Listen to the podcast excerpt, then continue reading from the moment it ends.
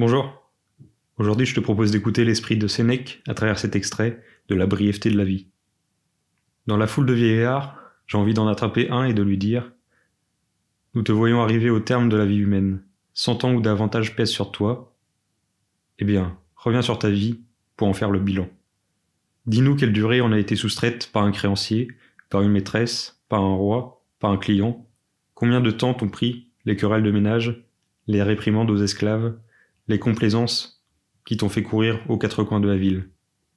Ajoute les maladies dont nous sommes responsables, ajoute encore le temps passé à ne rien faire, tu verras que tu as bien moins d'années que tu n'en comptes.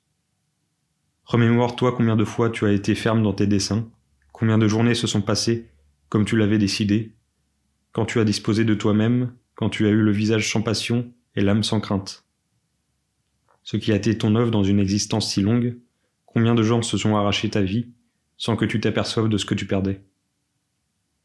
Combien de ta vie t'ont dérobé? Une douleur futile, une joie sotte, un désir aveugle, un entretien flatteur? Combien peut t'est de ce qui est tien? Et tu comprendras que tu meurs prématurément. Quelles en sont les causes? Vous vivez comme si vous deviez toujours vivre. Jamais vous ne pensez à votre fragilité. Vous ne remarquez pas combien de temps est déjà passé vous le perdez comme s'il venait d'une source pleine et abondante, alors pourtant que ce jour même, dont vous faites cadeau à un autre, homme ou chose, est votre dernier jour. C'est en mortel que vous possédez tout, c'est en immortel que vous désirez tout.